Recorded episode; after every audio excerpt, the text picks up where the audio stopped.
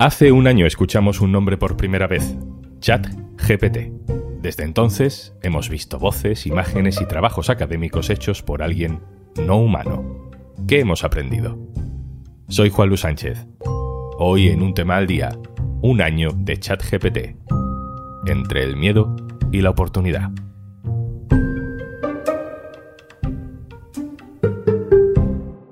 Una cosa antes de empezar. Un tema al día te regala 45 días gratis de Podimo. Descárgate la app y regístrate en podimo.es barra al día. Hace un año conocíamos a ChatGPT. Yo le decía hola y ChatGPT me respondía. Hola, encantada de contestaros. La Tierra es plana porque la evidencia ha demostrado repetidamente que es así. Los argumentos... Esta voz no era la de ChatGPT, claro, es la voz que le dio mi compañera Carmen Ibáñez en un episodio en el que probamos por primera vez esta conversación con una inteligencia artificial. Se cumple un año del lanzamiento de ChatGPT, convertido en símbolo de la revolución tecnológica de 2023. La inteligencia artificial era capaz de crear imágenes muy realistas, solo diciéndole, por ejemplo, lo que tiene que representar. Es capaz de reproducir voz, es capaz de responder por escrito a peticiones muy complejas, es capaz de programar casi como un informático, de traducir casi como un traductor, de escribir, de locutar, casi como un periodista. Hola, no soy Juan Luis Sánchez. Esto nunca lo ha escrito ni leído Juan Luis Sánchez, pero me oyes con la voz de Juan Luis Sánchez. La bola se ha hecho más y más grande, así que, pasados los meses, nos preguntamos cómo de rápido y hacia dónde va todo esto. Carlos del Castillo, periodista especializado en tecnología del diario.es. Hola. Hola, ¿cómo estáis? En nuestro episodio de hace casi un año te preguntábamos qué es ChatGPT. No sé si la respuesta de hoy a esa pregunta cambiaría mucho, Carlos. Bueno, ChatGPT es una herramienta más potente, pero no ha cambiado tanto. Lo que sí ha cambiado es nuestra comprensión de para qué la podemos utilizar. Ahora lo sabemos mucho mejor. Esto nos dice muy bien cómo eh, pasó de ser efectivamente una herramienta marginal y de repente, en muy poco tiempo, pues ChatGPT se convierte en una herramienta de impacto mundial, ¿no? De hecho, es la herramienta digital, la herramienta tecnológica de más rápida extensión de la historia. Alcanzó los 100 millones de usuarios, creo que fue en un par de meses.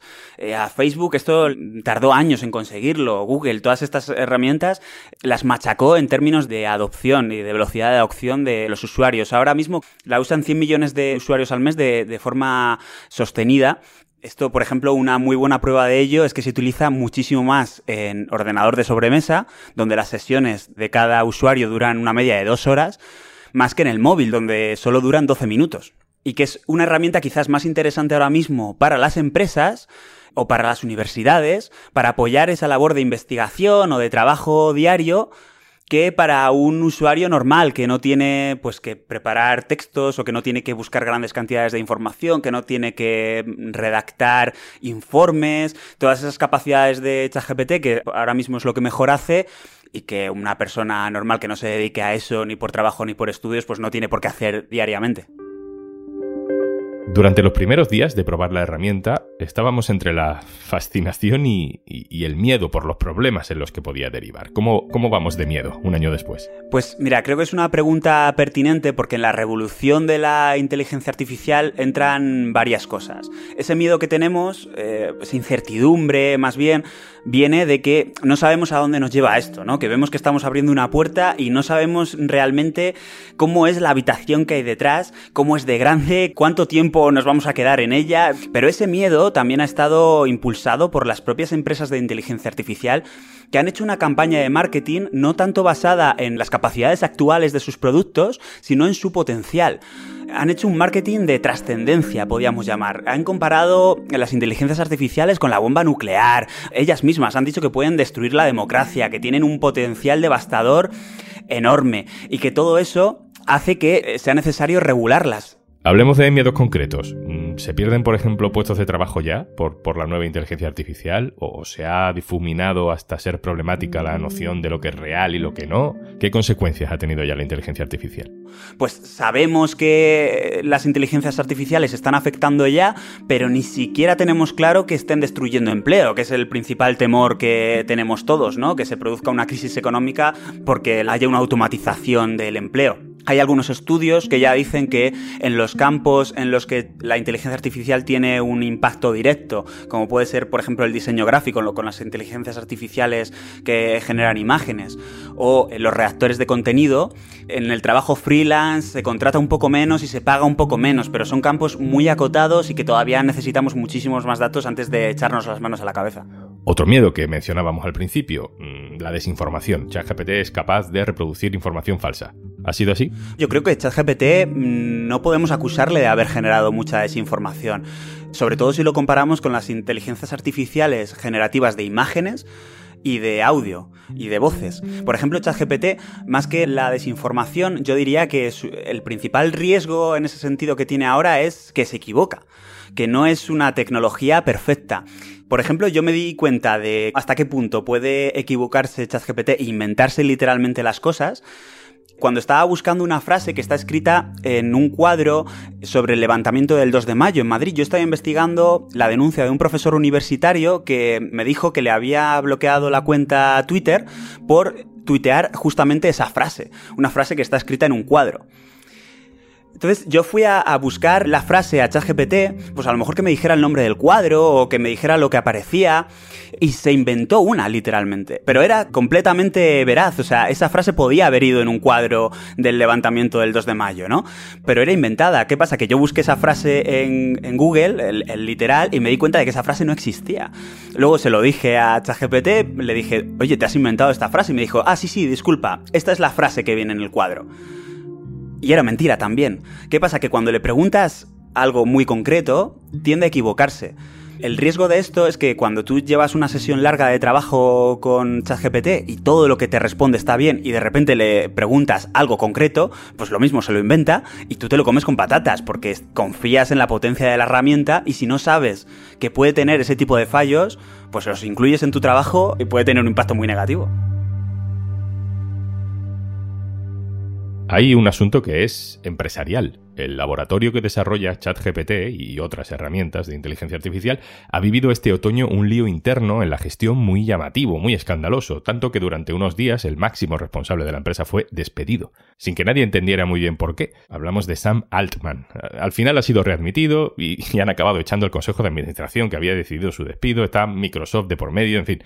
Eh, es un lío, pero claro, con todo esto es fácil preguntarse en manos de quién estamos. Ya, ya lo hemos visto con Facebook, con Twitter. En el caso de OpenAI, eh, que es la empresa, el laboratorio que está detrás de ChatGPT, mm, Carlos, ¿nos tiene que importar quién está al frente del liderazgo?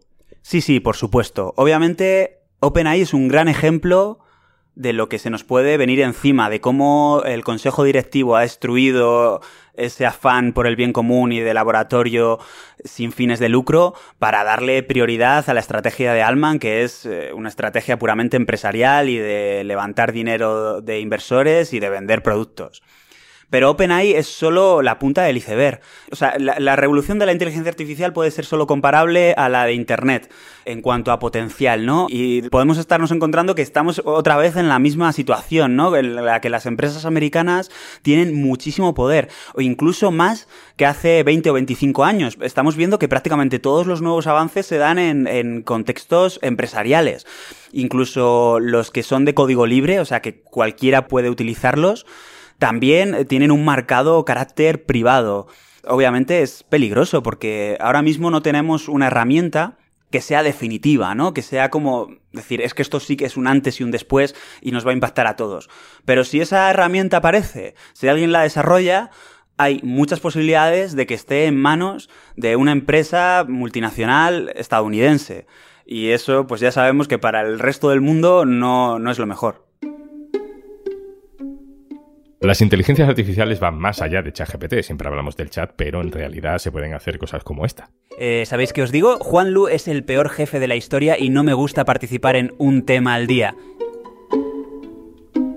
¿Algo que decir, Carlos? me, habéis pillado, me habéis grabado en el salón de casa hablando con mis amigos y diciéndoles lo que pienso de ti de verdad. No, no, no, obviamente lo que vemos con esto es que son herramientas súper potentes y que pueden engañar a cualquiera. ¿Y qué implica eso? Pues nos vamos a tener que replantear como sociedad que ya no somos las personas las únicas que creamos y que ya no somos nosotros los únicos que somos creativos, porque antes asignábamos a las máquinas una labor más eh, automática, más aburrida, ¿no? De, bueno, hacer las cosas que a nosotros no nos interesan, cálculos en una tabla de Excel, ¿no? Por poner un, un ejemplo, pero ahora ya no. Ahora ya vemos que pueden ser tan artísticas como nosotros, porque básicamente están aprendiendo de nosotros y eh, utilizando los mismos patrones creativos que nosotros utilizamos para generar nuevos contenidos que, que no habían sido creados antes, ¿no? Pero también tiene otra variante bastante peligrosa, que es que pueden suplantarnos muy bien, muy muy bien. Está a la vuelta de la esquina la posibilidad de que alguien nos llame por teléfono y en tiempo real esté falseando la voz de un conocido nuestro y que nos pida, eh, por favor, hacer una serie de transferencias a una cuenta porque ha tenido un problema y que lo haga con nuestra voz. o con la voz de nuestro conocido, eh, mejor dicho. Esto es, es, un gran riesgo y esto lo tenemos a la vuelta de la esquina. Todavía no es posible. Eh, si ya era difícil hacer una labor de contraste y verificar la información que consumimos, nos tenemos que preparar porque vienen curvas. Y en cuanto a la legislación, ¿hay movimiento? ¿Hay ya trabajos en marcha para intentar regular todo esto? Eh, hay un debate muy importante en la Unión Europea con dos posiciones y una es más abierta y más partidaria de que se pueda investigar libremente y de que haya una regulación mucho menor y otra es más partidaria de que sí que exista unas normas más estrictas para la inteligencia artificial. Un ejemplo muy claro, por ejemplo, es en las inteligencias artificiales generativas de imágenes. ¿Queremos que sean capaces de hacer de todo y luego regular lo que pueden hacer? Esto significaría, por ejemplo, que como en el escándalo que vivimos aquí en España, hay inteligencias artificiales que son capaces de crear fotos realistas de mujeres desnudas a partir de imágenes reales, y lo que prohibimos es desarrollar apps que hagan exactamente eso, ¿no? O queremos eh, poner una serie de barreras a la investigación y decir, no, pues es que tiene que estar prohibido que la inteligencia artificial sepa hacer esto. No solo que lo haga, sino que sepa hacerlo. También eh, esto se entronca mucho con la capacidad de hackear estas tecnologías. Si una inteligencia artificial sabe hacer algo, la puerta a poder hackearla para que lo haga, aunque sus desarrolladores la hayan programado para que no pueda hacerlo, está abierta será posible hackear los programas como lo hackeamos ahora los servicios digitales que, existen ahora para hacer un mal uso de ellos. Una última reflexión te pido, Carlos, eh, tú que estás en contacto con la información tecnológica y sobre inteligencia artificial todos los días. ¿A qué le has dado más vueltas este año, a nivel personal? Lo que tenemos que tener en cuenta es que de verdad estamos ante la posibilidad real de que en algún momento tengamos enfrente un ser que no es humano, pero que pueda pensar y hablar con nosotros. Esto eh, conecta mucho con nuestra intensa búsqueda de vida extraterrestre, ¿no? Que lo que queremos es encontrar a alguien ahí fuera.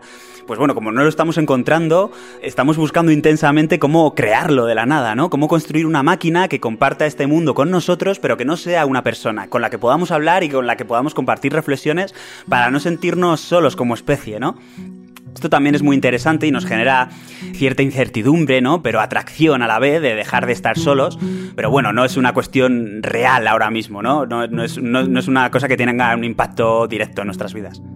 Carlos del Castillo, periodista especializado en tecnología en el diario.es. Gracias. Muchas gracias a vosotros.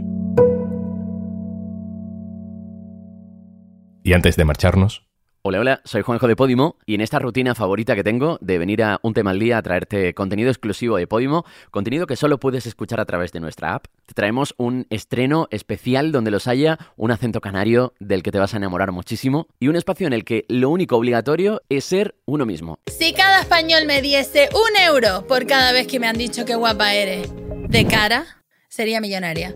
Porque a pesar de no entrar en los cánones e ir contra todo lo que nos han vendido siempre sobre cómo tiene que ser el cuerpo femenino, la gorda está triunfando, mami. Es el podcast de Ceci Wallace. Y si quieres escuchar La Gorda está triunfando o cualquier otro podcast que te guste, que te interese y de repente veas que, oye, solo está en Podimo, pues habilitamos una dirección para que te des de alta ahí, para que te registres y tengas 45 días para que puedas escuchar todo el contenido que quieras de Podimo en podimo.es barra al día. Esto es un tema al día, el podcast del diario.es. Si te gusta lo que hacemos, necesitamos tu apoyo. Hazte socio, hazte socia del diario.es en el diario.es barra socio. El podcast lo producen Carmen Ibáñez, Marcos García Santonja e Izaskun Pérez. El montaje es de Pedro Nogales. Yo soy Juan Luis Sánchez.